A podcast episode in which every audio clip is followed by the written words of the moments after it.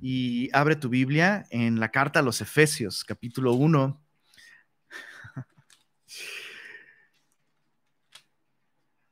Es, increíble la enorme riqueza que se encuentra en este capítulo. ¿Estás de acuerdo?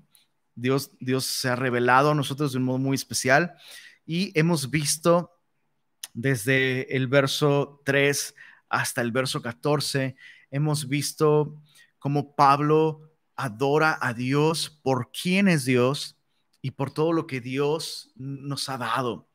Eh, hemos visto la naturaleza de Dios el Padre, hemos visto su carácter, que es bondadoso, que es un Dios eh, de toda bendición, es un Dios que ama bendecir, nos escogió en Cristo. Hemos visto el carácter de Jesús y a la persona de Jesús, que a través de su sacrificio en la cruz del Calvario, por medio de su sangre, nos ha dado redención. Esto es libertad, nos ha rescatado por medio del pago de un precio y ese precio fue su propia sangre.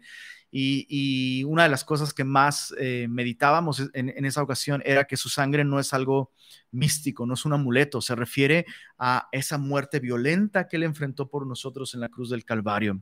Y la semana pasada vimos eh, a la persona del Espíritu Santo, vimos a Dios el Espíritu Santo y vimos cómo Él es el sello de nuestra salvación. Eh, Dios nos selló con el Espíritu Santo. La presencia del Espíritu en nosotros es lo que garantiza que hemos creído, es lo que garantiza que somos de Cristo. Y meditábamos en cómo no es posible experimentar las bendiciones de Dios el Padre y de Dios el Hijo sin la presencia y el poder del Espíritu Santo en nuestra vida. Así que son verdades muy importantes, muy grandes, pero escucha esto, aun cuando hemos comprendido muchas cosas, no lo hemos comprendido todo aún. y necesitamos durante el resto de nuestra vida, mientras no lleguemos al cielo, a la presencia de Cristo, necesitamos seguir regresando a estas verdades y profundizando. Y la manera de poder comprender mejor estas verdades es a través de la oración. Y justamente después de que Pablo presenta estas verdades tan gloriosas y tan elevadas, haciéndonos mirar al cielo. Ahora Pablo dobla la rodilla y nos lleva a orar junto con él. Me gustaría leer esta oración, versos 15 al 23, y después de esto em, em, empezar a meditar en algunas cosas sobre esta oración. Eh, Efesios 1, versos 15 al 23, dice, por esta causa también yo habiendo oído de vuestra fe en el Señor Jesús y de vuestro amor para con todos los santos, no ceso de dar gracias por vosotros. Subraya eso en tu Biblia. Haciendo memoria de vosotros en mis oraciones, para que el Dios de nuestro Señor Jesucristo, el Padre de Gloria, os dé espíritu de sabiduría y de revelación en el conocimiento de Él, subraya en el conocimiento de Él, alumbrando los ojos de vuestro entendimiento para que sepáis cuál es la esperanza a que Él os ha llamado. Subraya esperanza que Él os ha llamado. Y cuáles las riquezas de la gloria de su herencia en los santos. Subraya las riquezas de la gloria. Y cuál la supereminente grandeza de su poder para con nosotros. Subraya su poder para con nosotros. Los que creemos, según la operación del poder de su fuerza, la cual operó en Cristo resucitándole de los muertos y sentándole eh, a su diestra en los lugares celestiales, sobre todo principado y autoridad y poder y señorío, y sobre todo nombre que se nombra no solo en este siglo, sino también en el venidero. Y sometió todas las cosas bajo sus pies y lo dio por cabeza sobre todas las cosas a la iglesia, la cual es su cuerpo, la plenitud de aquel que todo lo llena en todo. Señor, queremos darte gracias por el estudio de esta mañana. Estamos convencidos completamente de, que lo que hoy está delante de nosotros es exactamente lo que hoy necesitamos. Y te ruego que tú nos bendigas a través de tu palabra para tu gloria. En el nombre de Jesús. Amén. Chicos, hay dos oraciones en esta primera sección de la carta a los Efesios. Acuérdate que hemos dividido la carta a los Efesios en dos secciones, la sección doctrinal, capítulos 1 al 3, y la sección práctica, capítulos 4 al 6. Siempre acuérdate de eso. Y no es casualidad que en esta sección donde hay tanta doctrina, haya tanta oración. Voy a repetirlo. No es casualidad que donde hay tanta doctrina, hay tanta oración. Y hay varias cosas que hay que aprender con respecto a la oración. Esta es la primera. Una correcta relación con la palabra no solo demanda oración, sino produce oración. Lo voy a repetir. Una correcta relación con la palabra de Dios, con las doctrinas, con las verdades bíblicas, no solo demanda oración, sino produce mucha oración. Entonces, un efecto inevitable de tener una relación viva con la Biblia es que voy a tener una vida de oración también. De hecho, eh, meditaba hace un momento eh, en cómo la vida cristiana, hay, un, hay un aspecto de la vida cristiana eh, en el que comienza con una oración. O sea, la entrada a la eternidad, la entrada a, esta paz con Dios, la entrada a la salvación, a la vida eterna, comienza con una oración. ¿Recuerdas? Romanos capítulo 10 nos dice que si confesares con tu boca que Jesús es el Señor y creyeres en tu corazón que Dios le levantó de entre los muertos, serás salvo. Por eso es que cuando muchas veces cuando predicamos el Evangelio y hacemos un, llamado o una invitación a que la gente reciba a Cristo, les guiamos en una oración. Ojo, no estoy diciendo que la oración es lo que te salva, pero estoy diciendo que cuando las puertas de la salvación se han abierto a nosotros, el Espíritu Santo nos ha convencido de nuestro pecado y nuestra necesidad de Cristo y nos ha dado fe para confiar en Él. Ese paso con el que entramos a la vida eterna es una oración. Y escucha esto. Realmente esa primera oración en la que reconocemos a Jesús como nuestro Señor da inicio a una conversación con Dios que debería durar por toda la eternidad. La vida cristiana debería ser y realmente es una oración que comienza cuando recibimos a Cristo y es una conversación que se alarga por toda la eternidad. Entonces, mantengamos, mantengamos este, eh, eh, mantengamos a la oración en este lugar de importancia. Em, e, es un poco como, como, como el bebé, el primer llanto de un bebé recién nacido, ¿no? O sea, ya nació, ya tiene vida, claro, pero el primer llanto del bebé recién nacido es lo que te indica que, el aire entró a sus pulmones, ¿no? El aire entró a sus pulmones y, el, bebé por primera vez está usando sus pulmones, sus pulmones se expanden con aire y, ¡ah! y suelta ese, primer eh, llanto. Bueno, es lo mismo con la oración. Cuando recibimos a Cristo, repito, la vida eterna comienza con esa oración.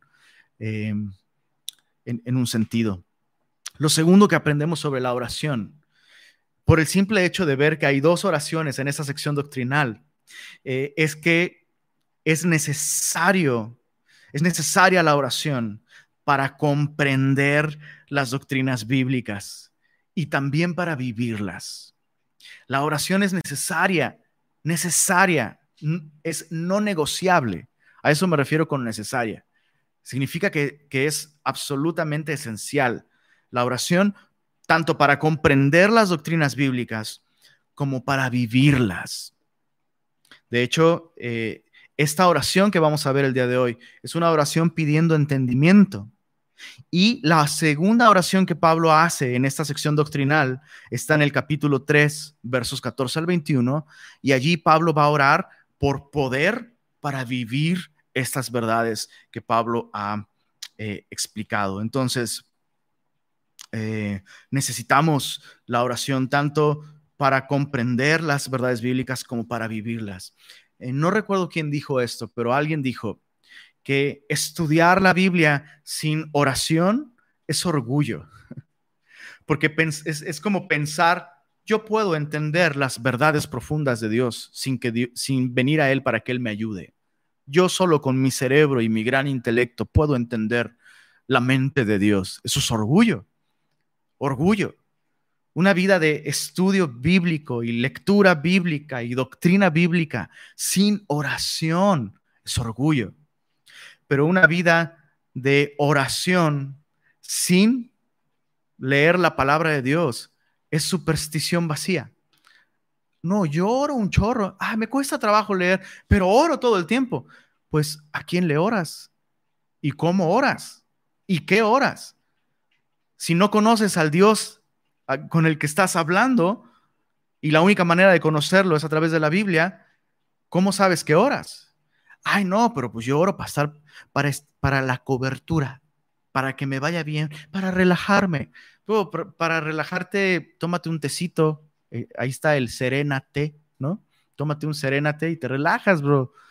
Pero la oración no es, no, o sea, no es como el yoga, no es como la meditación trascendente, no, es una conversación con Dios. Y si solo oras sin tener doctrina en tu corazón, realmente es un ejercicio supersticioso. No sería tan distinto del 1, 2, 3 por mí y por todos mis amigos. Es un juego, nada más que un juego. Y lo tercero que quiero decir con respecto a esto, este modelo que vemos aquí, grandes verdades doctrinales, y Pablo hace una pausa y ora. Teniendo estas verdades en mente, las lleva en oración, en esta conversación con Dios. Y luego otra vez, grandes verdades doctrinales. Y luego capítulo 3, otra vez Pablo hace una pausa, dobla sus rodillas y, y responde a Dios, nos lleva a conversar con Dios eh, eh, en esta oración. Y y Semilla Monterrey, queremos abrazar intencionalmente esta manera de relacionarnos con Dios a través de la palabra y a través de la oración. Me gusta cómo lo dice el pastor Héctor Hermosillo. El pastor Héctor Hermosillo dice que este proceso, ¿no? esta dinámica de venir a la Biblia y luego orar, es como los pajaritos cuando, cuando toman agua, ¿no? Agachan el piquito para beber y luego, ¿no? Y luego levantan el piquito. Para que el agua baje. Es lo mismo, ¿no? Venimos, abrimos la Biblia y estamos bebiendo de las aguas, de la palabra de Dios, de su espíritu, pero luego tenemos que elevar nuestro rostro a Dios, nuestros ojos a Dios en oración y de esa manera la Biblia empieza a tener un efecto en nosotros. Es, así. Y, me encanta, chicos, eh, y, y eso, es, eso es algo que estoy seguro que Dios quiere producir en nosotros como iglesia. Es bien notorio, es muy identificable cuando una persona está teniendo esta conversación que no termina con Dios. Incluso cuando ves, no sé, en un grupo de WhatsApp, de pronto tú ves y gente que está compartiendo textos bíblicos y tú te das cuenta de los textos bíblicos que comparte y, es, es a veces de aquí, a veces de allá, a veces de acullá, a veces, y tú sabes, a lo mejor está leyendo un plan de lectura, pero no está teniendo una conversación hilada con Dios. Y luego ves a otros cristianos que están compartiendo y ves que compartieron algo de Efesios 1. Y luego la, la siguiente semana te comparten algo de Efesios 2 y luego algo de Efesios 3. Y los escuchas en sus conversaciones con otros y te das cuenta que esas cosas que él ha estado meditando están en su corazón. Y los escuchas orar y las verdades que han aprendido están allí presentes, permeando toda su relación con Dios. Eso es lo que queremos, chicos. Es lo que queremos. Él nos habla a través de su palabra y nosotros respondemos en oración, teniendo sus verdades y lo que Él nos ha dicho, teniéndolo en mente, teniéndolo eh, eh, en el centro de nuestras oraciones. Así que, una vez más, te animo a que vivas una vida devocional así. Te animo a que nos acompañes a nuestras reuniones de oración todos los sábados. Eh, esa es una escuela de oración prácticamente. Todos los sábados a las 7 de la mañana nos reunimos y ¿qué crees? Oramos en base a lo que Dios nos ha dicho. Tanto en domingo, tanto en domingo como en miércoles. Vamos eh, respondiendo a Dios en oración. Entonces, conéctate, hijo, digo, hijo. Muy bien. suficiente introducción para esta oración. Vamos a, vamos a simplemente ir leyéndola e ir viendo algunas verdades muy importantes. Vamos a leer versos 15, 15 al 16. Dice así, por esta causa, ¿por cuál causa? Pues a causa de la obra de Dios en nosotros, ya que ya que Dios nos bendijo con toda bendición espiritual en Cristo, ya que el Hijo nos redimió por medio de su sangre derramada en la cruz, ya que Dios en su misericordia nos ha enviado su buen espíritu, el mismo espíritu que estuvo en Cristo Jesús para sellarnos, para asegurarnos, para guardarnos, preservarnos y protegernos. En fin, a causa de esta salvación tan grande, por esta causa también yo, habiendo oído de vuestra fe en el Señor Jesús y de vuestro amor ¿Para, para con quiénes, perdón? Dice ahí, para con todos los santos. Ojo, en esto sabemos que amamos a Dios, en que nos amamos los unos a los otros. No puedes decir que amas a Dios a quien no has visto si no amas a tu hermano a quien sí has visto. Entonces, mira cómo estás. Pablo escucha tanto de la fe en el Señor Jesús como del amor que los efesios tienen para con todos los santos. Interesante. ¿El cristiano debe amar el mundo? Y no por mundo me refiero al sistema de valores, sino a la gente. Claro que sí. El, el cristiano debe ser la persona que mejor ama a aquellos que no conocen al Señor. Pero el amor más predominante en la vida de un cristiano si ha puesto su fe en Jesús, amará a aquellos que Jesús ha comprado a precio de sangre. Recuerda que uno de los temas más prominentes, uno de los megatemas en esta carta es la naturaleza, la posición, la importancia de la iglesia. Y la Biblia nos dice en esta carta a los Efesios que Cristo amó a la iglesia y se entregó a sí mismo por ella. Un cristiano que dice que ha puesto su fe en Jesús, pero no ama a su iglesia y no ama a los santos y no se entrega a sí mismo por ellos como Cristo, no es un cristiano que realmente ha confiado en el Señor. E, es, es ni siquiera es una cuestión de, de esfuérzate, sino es, es un resultado. Si entiendes quién es Jesús, si entiendes lo que Él ha hecho por ti y si realmente has recibido su amor y su gracia, verás a los demás con los ojos con los que Él los ve. No solo te vas a ver a ti mismo bajo su, perspectiva, sino vas a ver a los demás que han creído en Él bajo esa misma perspectiva. Amarás a los otros. Ahora, chécate esto.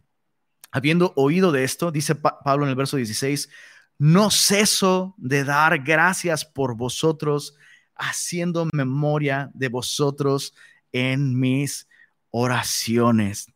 Hay tantas cosas que podemos decir sobre estos dos versículos, pero déjame decirte la primera antes de que se me olvide. Pablo está agradecido por la iglesia. Pablo, un hombre de Dios, un hombre lleno de la palabra, un hombre lleno del Espíritu, un hombre lleno de oración, está agradecido por la iglesia. Y esta oración que Pablo está incluyendo aquí comienza diciéndonos, no ceso, no paro, así literal, no paro de dar gracias por ustedes. Una de las primeras, eh, o mejor dicho, de las más importantes y necesarias y hermosas maneras de orar en la vida de un creyente. Es orar dándole gracias a Dios por un grupo de creyentes específico que le bendice. O sea, Pablo fundó esta iglesia local en Éfeso y Pablo dice, claro, doy gracias por la iglesia en todo lugar, pero oh, cuando me acuerdo de ustedes, Pablo está pensando en personas específicas, dice, no ceso de dar gracias por ustedes en mis oraciones. Entonces, yo tengo esta pregunta, ¿estás agradecido con Dios por tu iglesia? Sí, claro que sí. Bueno, horas dándole a Dios gracias por tu iglesia. Ah, bueno, bueno, no, orar, orar, orar, orar, no, pero Dios ve mi corazón. Sí, bro, pero de la abundancia del corazón, habla la boca. y si realmente estás agradecido con Dios por la iglesia, vas a orar por tu iglesia y vas a orar principalmente dando gracias a Dios por tu iglesia local. En otras palabras, un termómetro de la gratitud en tu corazón por tu iglesia es la oración por tu iglesia. Eh, en la medida en la que tú oras por la iglesia, en esa medida tú puedes ver que tu gratitud por la iglesia es real.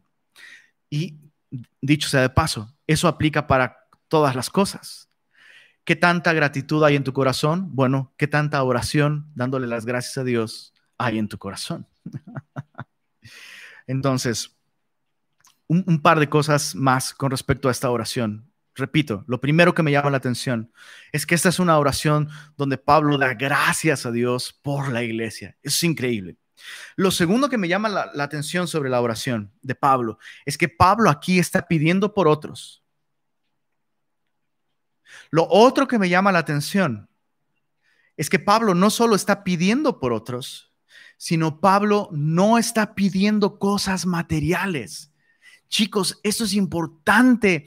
Dejemos de ver la oración como, como el Amazon celestial, donde entras, haces tu pedido y cuando dices amén, ¡pum! Ya, su, su bendición que pidió está siendo enviada. Espérela de dos a tres días, ¿no? Ay, Señor, envíame un esposo. De dos a tres días. Ay, Señor, envíame salud. ¡Pum! De dos a tres días. Ay, Señor, envíame un coche nuevo. Envíame un trabajo nuevo. Envíame, no sé. Dejemos de ver la oración como un shopping celestial. Pablo aquí no está pidiendo, de hecho, en todas las oraciones de las cartas de la prisión, Efesios como Filipenses, también, Pablo en sus oraciones que hace allí no pide ninguna cosa material. Eso es muy interesante. Una última cosa que me llama la atención. De hecho, Pablo en esta oración no está pidiendo que los cristianos reciban algo. Qué oración tan rara, ¿no es así? Yo, o sea, qué loco. Pablo no está pidiendo, está agradeciendo. Y, cuando Pablo llega a pedir algo en esta oración, no pide para él, no pide cosas materiales y de hecho no está pidiendo que los cristianos en, en Éfeso reciban algo, sino que les caiga el 20 de lo que ya recibieron. Que les caiga el 20 de lo que ya tienen. Em,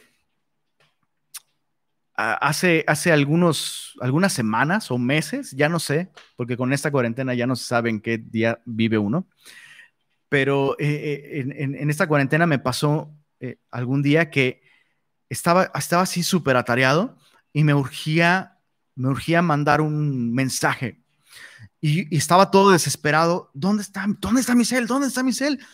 Y mi esposa me ve y me dice, lo traes en la mano. Entonces, chécate, yo estaba, ¿te ha pasado? Si te, ha pasado, si te ha pasado, solo pon hashtag me ha pasado ahí en tus redes sociales. Pon hashtag me ha pasado. Te entiendo, pastor. Hashtag te entiendo, pastor.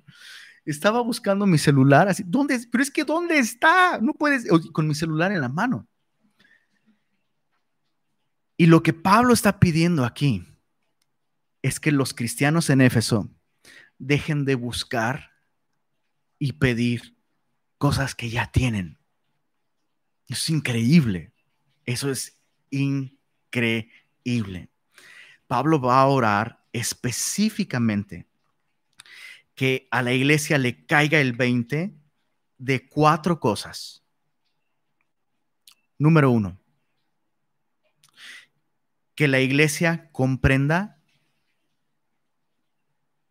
quién es el Dios al que adora. Déjame decirlo de otra manera. Que a los efesios les carga el 20 del Dios que tienen. Que conozcan a Dios. Oye, Dios ya es tu Dios. Y necesitas conocer Necesitas, necesitas abrir los ojos y que te caiga el 20 de quién es el Dios que ya tienes. Ya tienes un Dios. Ya no estás sin esperanza y sin Dios en el mundo. Ya tienes un Dios. Ahora que te caiga el 20 del Dios al que tienes, que lo conozcas. Eso lo va a pedir en el verso 17. En el verso 18, Pablo va a pedir que la iglesia conozca la esperanza a que Dios los ha llamado. Que conozcan la esperanza a que Dios los ha llamado. Lo tercero, que conozcan las riquezas de Dios en nosotros. Número tres, las riquezas de Dios en nosotros. Y número cuatro, que conozcamos su poder, que nos caiga el 20 de su poder. Vamos por el primero.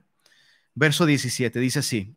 Entonces Pablo no cesa de hacer menciones, mención de ellos en sus oraciones, dando gracias. Verso 17, la primera petición dice, para que el Dios de nuestro Señor Jesucristo, el Padre de Gloria, os dé espíritu de sabiduría y de revelación en el conocimiento de Él. Ahí está, que lo conozcan a Él. Él ya es su Dios, pero ahora estoy pidiendo que Dios les dé espíritu de sabiduría y de revelación en el conocimiento de Él. Ahorita vamos a explicar qué significa espíritu de sabiduría y de revelación en el conocimiento de Él, pero lo primero que me llama la atención es que Pablo dice que Dios os dé. En otras palabras, uno no puede tener sabiduría espiritual y conocimiento de Dios si Dios no nos lo da. Dicho de otra manera, nosotros por nuestro propio intelecto, por nuestro propio razonamiento, no tenemos la capacidad de alcanzar a conocer a Dios. El mero intelecto no basta. Por eso es que hace un momento decíamos, Leer la Biblia, estudiar la Biblia sin orar, eso es orgullo. Y Dios da su gracia a los humildes, pero mira de lejos al altivo, al soberbio. Entonces, el, mero ejercicio intelectual y, chicos, debemos reconocer que este es un riesgo, este es un peligro. y, eso es algo de lo que tenemos que estar guardando nuestro corazón todo el tiempo, especialmente si tenemos mucho tiempo caminando con el Señor. Y si, tenemos años leyendo la Biblia, estudiando la Biblia, somos más propensos a creer que nuestro cúmulo de información, ¿no? Sobre todo en estos tiempos en los que se hace tanto énfasis en sana doctrina, sana, no, yo soy celoso de sana doctrina. Todo mundo, sana doctrina. Pero otra vez te recuerdo, la sana doctrina nos va a llevar a una sana vida devocional, en la que reconocemos que leer la Biblia por leerla, o sea, como esto no es así. Su revelación nos debe llevar, su revelación escrita nos debe llevar a orar pidiendo la revelación espiritual de Dios. Quiero aclarar algo. Necesitamos necesitamos usar nuestra capacidad intelectual al estudiar la palabra de Dios. Pero quiero insistir, pero eso no es suficiente.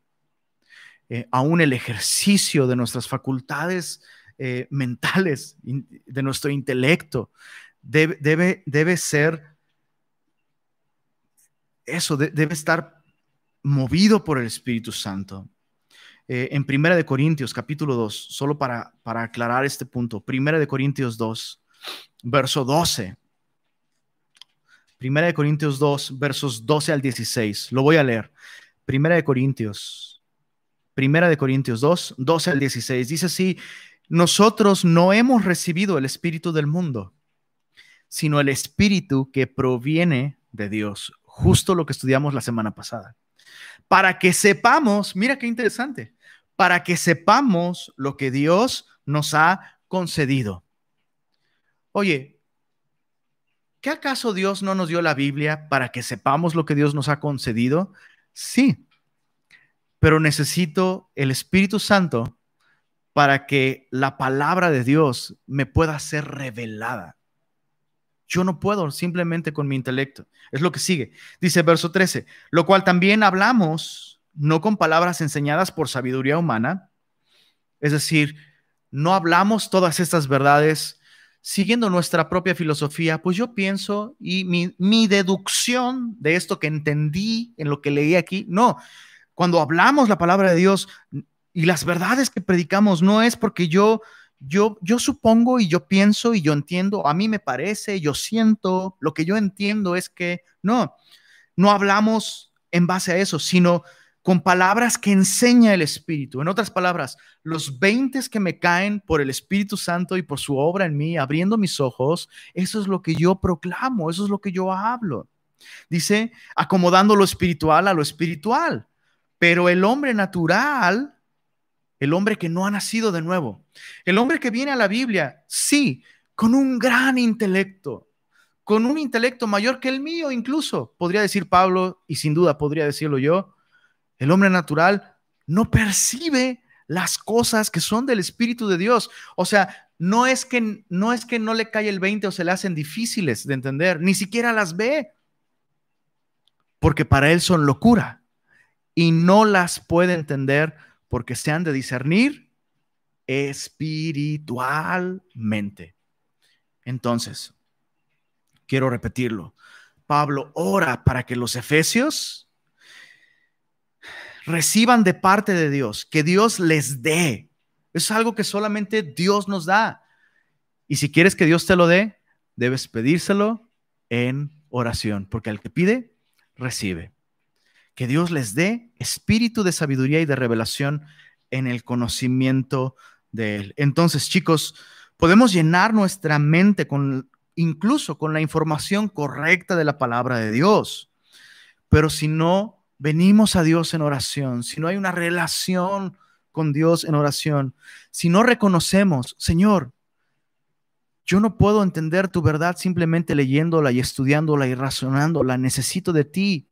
Necesito que tú, el autor de estas verdades, que moras en mi corazón, que tú abras mis ojos. Padre, abre mis ojos. Esto nos recuerda la oración de, del Salmo 119, ¿no?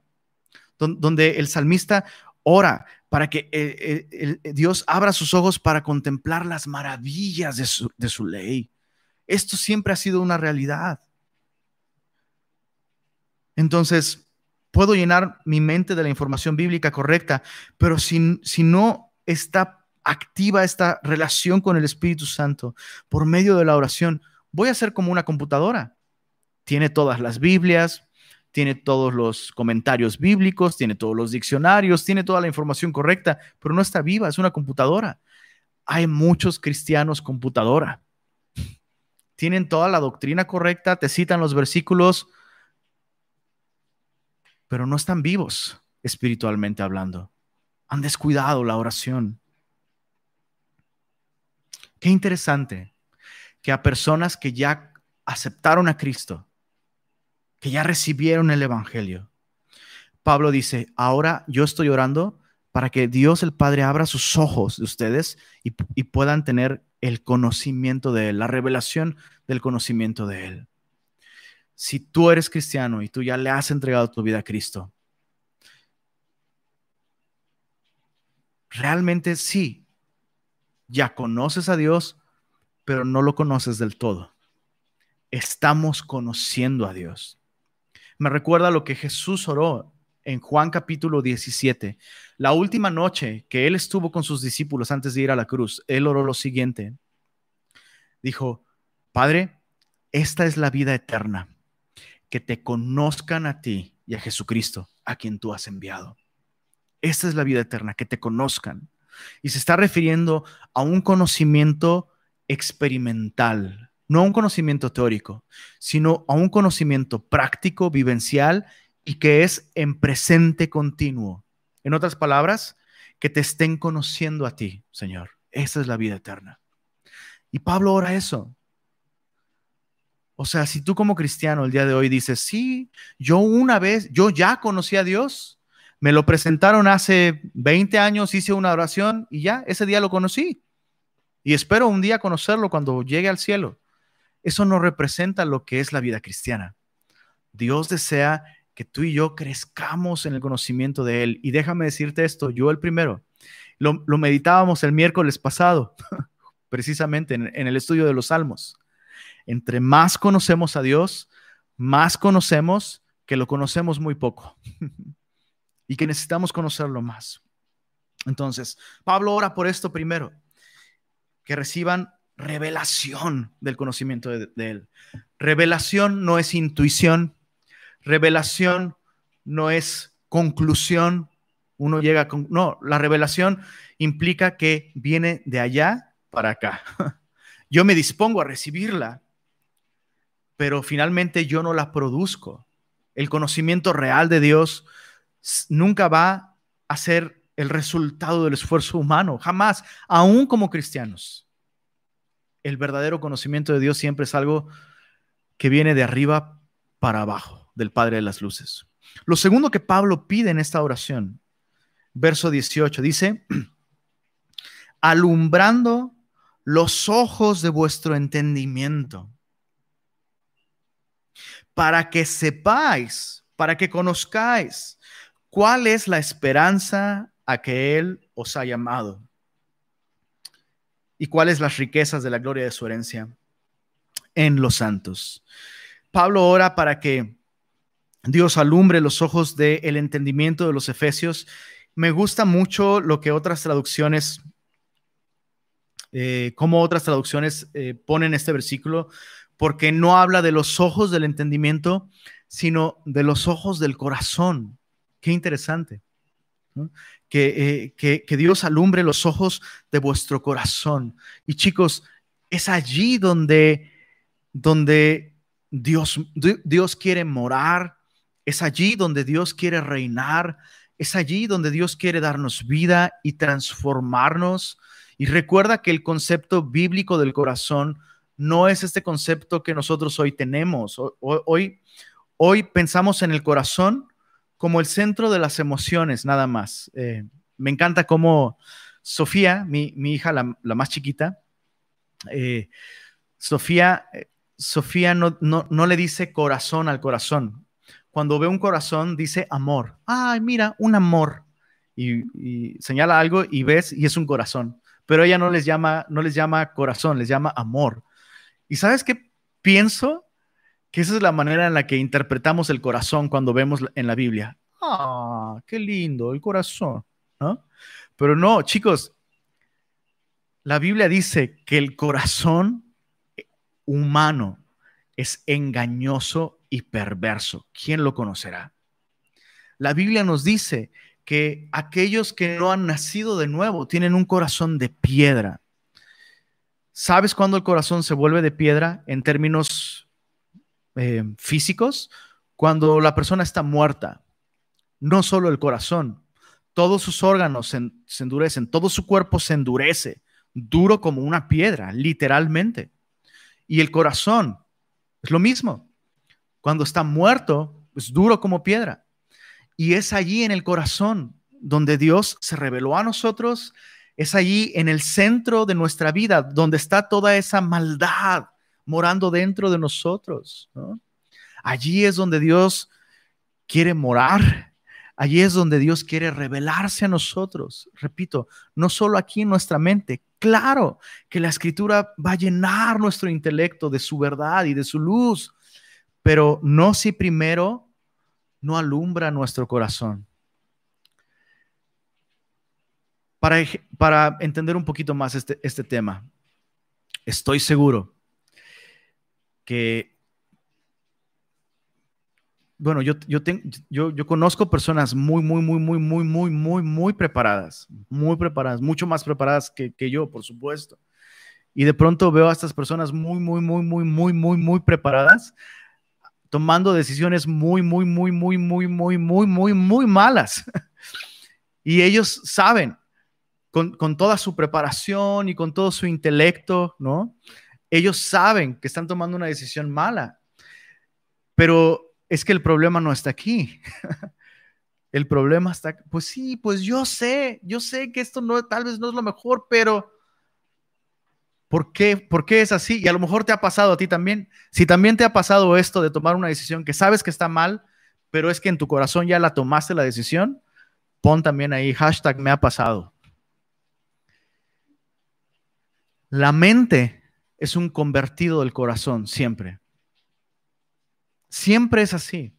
La mente es un convertido del corazón. Por eso luego ves a gente así, ¿no? Dices, con tanta preparación y tiene una vida completamente arruinada. una familia destruida. ¿Por qué? Un problema del corazón. Como dice el, pastor Héctor, Héctor Hermosillo, el corazón de todo problema es un problema del corazón. Y entonces allí, escucha esto, allí en el corazón, tú y yo necesitamos saber cuál es la esperanza a la que Dios nos ha llamado. Piensa en esto. Tú y yo fuimos llamados a algo. De hecho, eso, es lo que significa iglesia. La palabra iglesia en su idioma original, eclesia, es una palabra compuesta de dos palabras en griego que significa llamados fuera. Entonces, el hecho de ser cristianos, el hecho de ser iglesia, significa que Dios nos ha llamado. ¿Nos ha llamado a qué? A algo, a una esperanza. Y esta es una esperanza viva. Claro, Tú y yo como cristianos esperamos muchísimas cosas, muchísimas cosas. Pero hay una sola esperanza real a la que todos nosotros hemos sido llamados. Hemos sido, llamados a esperar la manifestación gloriosa de Jesús y la venida de su reino. Eso es lo que tú y yo estamos esperando. Por, e, eso es que nuestra esperanza no está aquí. Ningún, ninguna persona, ningún evento, ningún suceso es la esperanza del cristiano, sino Cristo y su segunda venida. Realmente, chicos, chicos, eso es tan importante entenderlo. De esa esperanza viva brotan todas las demás esperanzas del cristiano. Hay muchas cosas que yo espero, ¿sabes? Hay muchísimas cosas que yo espero, pero ninguna cosa la espero más que el regreso de Jesús. Primera de Tesalonicenses nos habla un poco de esto. Eh, puedes anotar la cita o acompañarme allá. Primera de Tesalonicenses, está un poquito más adelante. Solo voy a leerlo, capítulo 1, verso 10. Primera de Tesalonicenses 1, 10 déjame leer desde el verso 9. Dice, porque ellos mismos cuentan de nosotros la manera en que ustedes nos recibieron. Y cómo os convertisteis de los ídolos a Dios para servir al Dios vivo y verdadero y esperar, ahí está nuestra esperanza, verso 10, y esperar de los cielos a su Hijo al cual resucitó de los muertos, a Jesús, quien nos libra de la ira venidera. En Colosenses 1, 27, Pablo dice que Cristo en nosotros es la esperanza de gloria. Entonces, claro, esperamos muchísimas cosas como cristianos, pero, pero esta es la esperanza del cristiano. Esa es la que tú y yo deberíamos estar así ansiosos, ¿no? Expectantes. Y hay algo importante con respecto a esta esperanza. En primer lugar, debe gobernar nuestro corazón. Por eso es que Pablo dice, pido que Dios alumbre los ojos de su corazón para que en su corazón vean qué, es lo que nos espera a nosotros. ¿O qué es lo que nosotros estamos esperando? A Jesucristo. Y cuando esta esperanza alumbra en nuestro corazón, no hay situación oscura en esta vida que pueda sumergirnos en tinieblas. Esta esperanza es la luz del cristiano en todos los momentos de su vida. De hecho, en los momentos más oscuros de la vida de un cristiano, saber que nuestra esperanza está en Jesús y saber que Cristo vuelve. Es lo, lo que nos da luz, lo que nos da gozo.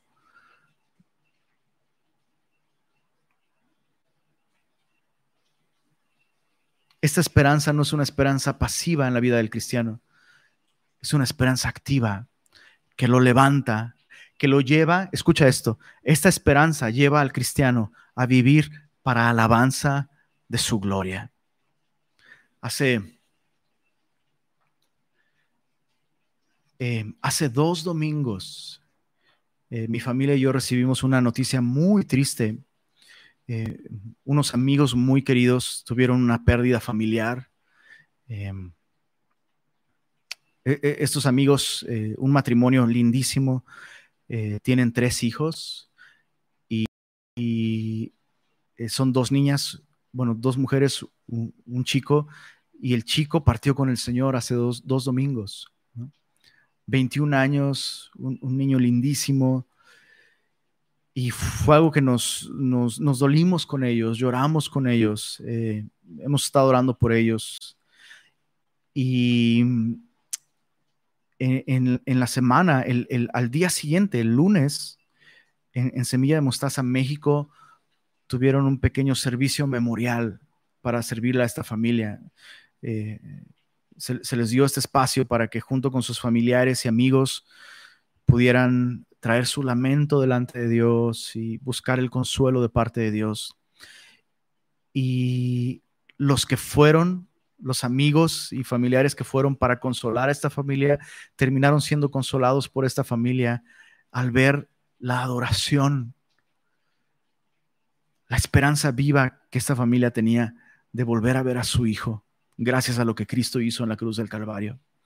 Em, su hermana de este chico que partió dirigió esa noche a todos en adoración, tomó su guitarra y se puso a cantar al Señor y adorar al Señor. ¿Qué es lo que puede hacer? ¿Qué es lo, qué es lo que puede producir una vida así? Esta esperanza, alumbrando en el corazón de, de las personas. ¿Había dolor? Claro que había dolor, pero por encima del dolor estaba esta esperanza, levantando a estas personas en adoración para alabanza de la gloria de su gracia. Qué importante es tener esa esperanza.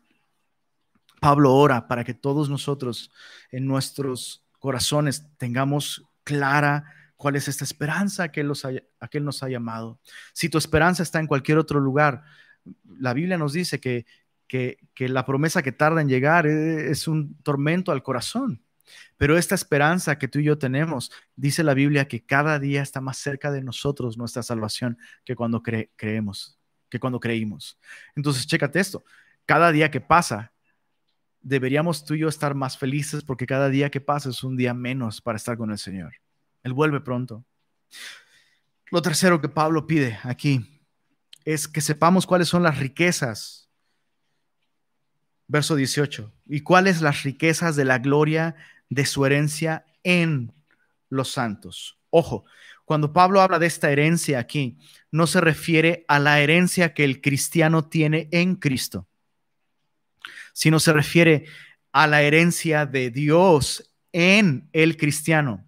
En otras palabras, la iglesia, los cristianos, todos nosotros como cuerpo, como familia, de modo colectivo, todos nosotros somos el banco de Dios donde Dios ha depositado todas sus riquezas. Esto debería ser particularmente interesante para, los efesios, porque en Éfeso se encontraba una de las más grandes maravillas del mundo antiguo, el templo de la diosa Diana. De hecho, en Hechos 19, si puedes leerlo después, sucede algo muy interesante ahí eh, alrededor de este templo de la diosa Diana.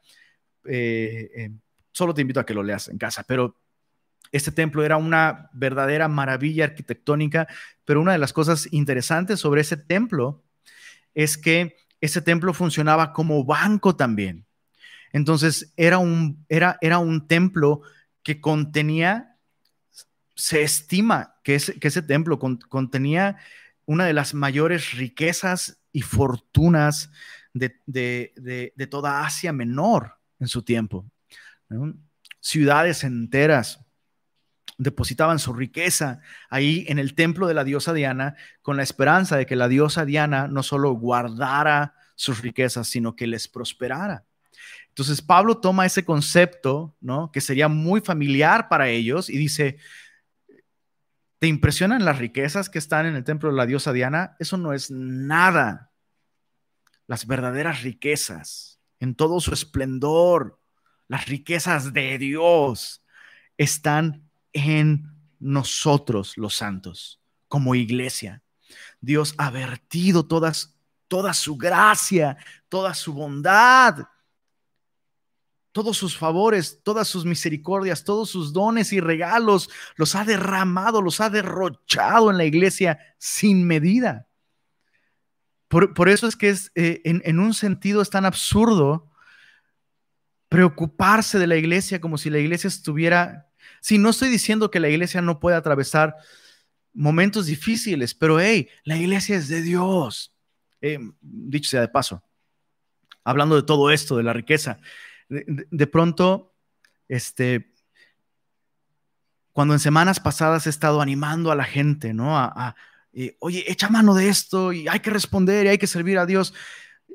De pronto pudiera la gente quedarse con la idea de que yo estoy, ay, pobre pastor, hay, hay que echarle ganas porque mira, pues no, pero no, eh, no, esto no se trata de mí, o sea, no se trata de mí.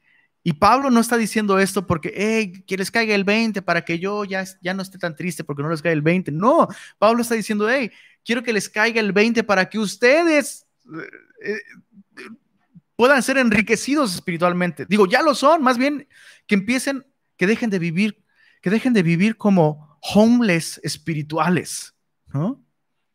Que dejen de vivir como, como cristianos, perdónenme la expresión, espero que no sea, no sea ofensivo para nadie, pero que dejen de vivir como cristianos tercermundistas, casi dando lástima, cuando debemos vivir para alabanza de la gloria de su gracia. Entonces, cuando te invito a la oración, cuando te digo, bro, haz tu devocional, cuando te digo, bro, no, no es porque no me vas a hacer ningún favor a mí, bro. Ahora sí que, como, como, como decía mi abuelita, mijito, te lo digo por tu bien. Yo ya viví allá tú, ¿no? Un poco, un poco eso, un poco eso, ¿no? Entonces, Pablo está diciendo, hey, quiero que sepan cuán ricos son ustedes. Ya son ricos espiritualmente. Vamos al último punto, el punto, bueno, no, perdóname, perdóname, chale. Segunda de Pedro 1.3, solo te lo voy a leer. Segunda de Pedro 1.3, hablando de estas riquezas que Dios ha depositado en nosotros.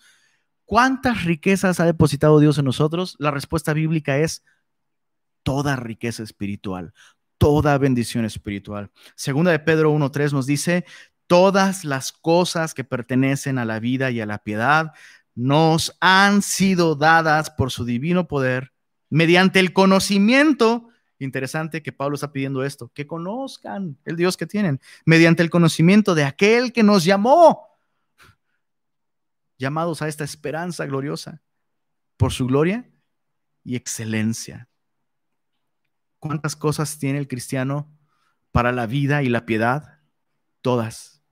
Dios nos ha dado todas las cosas. ¿Qué, necesitas? ¿Sabiduría? Dios ya te la dio. ¿Qué necesitas? ¿Amor? Dios ya te lo dio. ¿Qué necesitas? ¿Paciencia? ¿Gozo? ¿Fortaleza? ¿Consuelo? Dios ya te lo dio todo eso. Necesito crecer espiritualmente. Dios ya te dio lo que necesitas para poder crecer. Dios te lo ha dado. Me gusta como dice Pablo en la carta a los romanos. El que no escatimonia a su propio Hijo, ¿cómo no nos dará juntamente con Él todas las cosas? dicho de otra manera, no hay pretexto para no andar como cristiano bien forrado espiritualmente. No hay pretexto. No hay pretexto. Qué glorioso, ¿ah? Perdóname. Verso, verso 19 y 20. Chécate esto. Es, es, lo cuarto que Pablo, que Pablo pide. Ya vimos, Pablo pide que conozcan a Dios, que tengan que reciban la revelación de un conocimiento correcto de Dios. Número dos, que sepan cuál es la esperanza que Él los ha llamado. Nuestra esperanza es Cristo.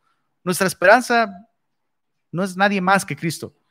Número tres, que sepamos cuáles son las riquezas de Dios. Ya están en nosotros. Úsalas. Número cuatro, que sepamos cuál es el poder de Dios. No, pues sí, yo sé que soy rico, pero pues hay cosas que son difíciles y no sé si, no sé si Dios puede sacarme de esta. Bro, chécate esto, verso 19 y 20. Dice, ¿y cuál la supereminente grandeza de su poder para con nosotros los que creemos? Según la operación del poder de su fuerza, la cual operó en Cristo, resucitándole de los muertos y sentándole a su diestra en los lugares celestiales, sobre todo principado y autoridad, y sobre todo poder y señorío, y sobre todo nombre que se nombra no solo en este siglo, sino también en el venidero, y sometió todas las cosas bajo los pies de Cristo y lo dio por cabeza sobre todas las cosas a la iglesia, la cual es su cuerpo, la plenitud de aquel que todo lo tiene en todo. Eh, tengo, tengo unos amigos que siempre, que, siempre me hacían, me, molestaban, me hacían bullying porque decían que yo soy súper intenso para todo. Y este, me decían, eres súper intenso. Yo, claro que no, ¿de qué estás hablando? No, yo no soy súper intenso. No, sí soy súper intenso, la verdad, soy súper intenso. Pero hay cosas, o sea, ¿qué me dices de Pablo? Pablo en esta sección, cuando habla del poder de Dios, o sea, hay exageraciones y hay exageraciones exageradas. Y si lo que Pablo está diciendo no fuera verdad, te diría que Pablo está exagerando exageradamente. Pero ya que Pablo lo que está diciendo es verdad, no está exagerando, no es una exageración. De hecho, me atrevería a decir que se queda corto.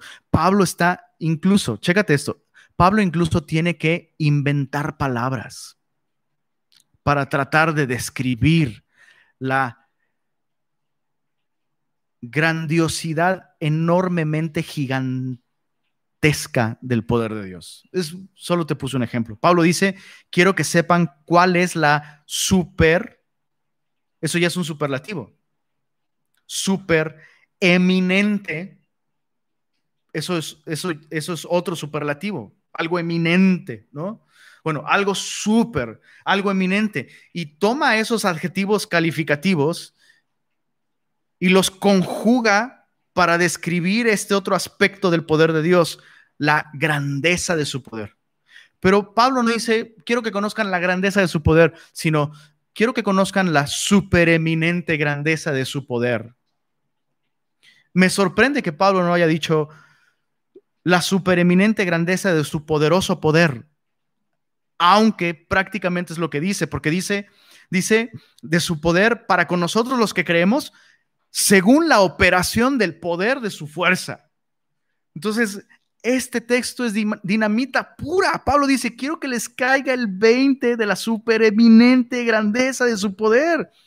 Pablo lo describe con superlativos y sabiendo que eso no es suficiente para nosotros, Pablo, Pablo describe lo que es esta supereminente grandeza de su poder que opera de acuerdo al poder de su fuerza, hizo. ¿Qué es lo que este poder hizo? Resucitó a Cristo, lo hizo sentar en lugares celestiales, sometió todas las cosas debajo de, su pie, de sus pies y lo puso por sobre todas las cosas como cabeza de la iglesia hay no más. Hay no más.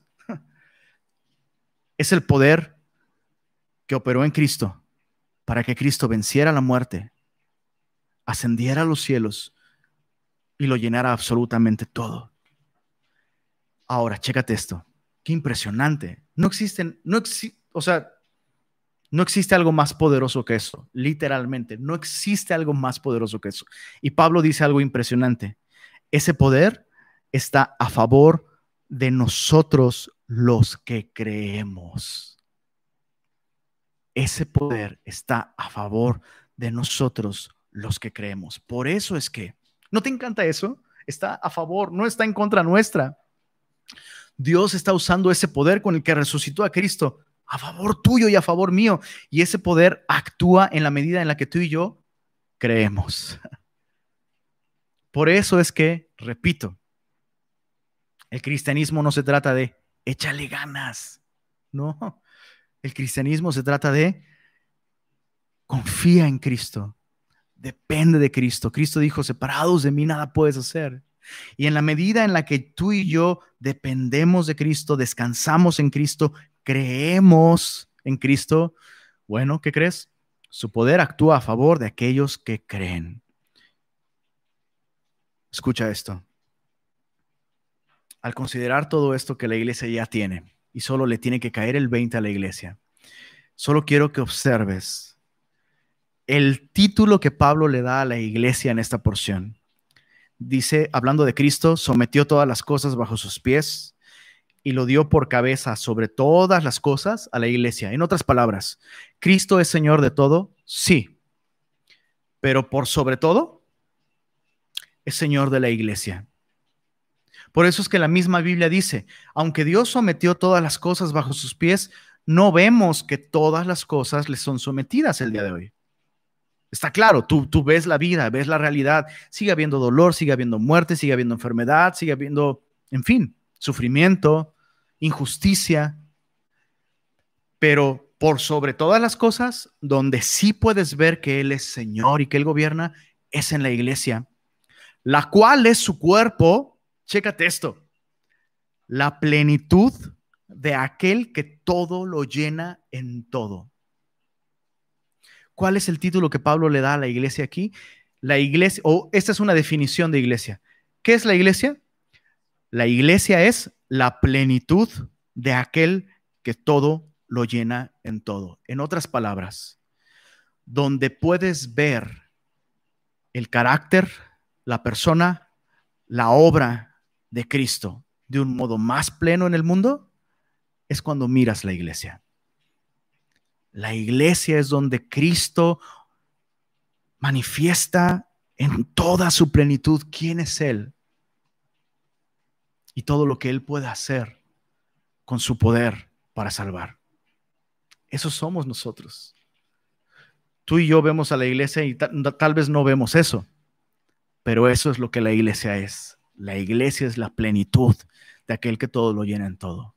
Por eso es que Pablo ora para que nosotros para que nos caiga el 20 de estas verdades. En la medida en la que tú y yo comprendemos estas verdades y las abrazamos, en esa medida, creo yo, la iglesia va a comenzar a reflejar lo que es. Va a empezar a reflejar la plenitud de aquel que todo lo llena en todo. Señor, te damos gracias por la plenitud con la que tú nos amas, con la que tú nos sostienes como iglesia, la plenitud con la que tú nos bendices. Señor, de ti hemos recibido gracia sobre gracia y hoy nos sumamos a la oración de Pablo, Señor, y te pedimos que abras los ojos de nuestro entendimiento y que este poder que tú hiciste disponible para nosotros al morir en esa cruz, el poder de la resurrección, opere en nosotros el día de hoy, trayendo, trayendo a nosotros un avivamiento. Alumbra los ojos de nuestro corazón con tu luz, con tu verdad, Señor. Permítenos ver con claridad quién eres tú y vernos con claridad como lo que somos en ti. Somos ricos, tenemos esperanza, tenemos un Dios que está a favor de nosotros con este poder asombroso e indescriptible. Permítenos vivir estas cosas, Señor. Lo pedimos para tu gloria. Amén.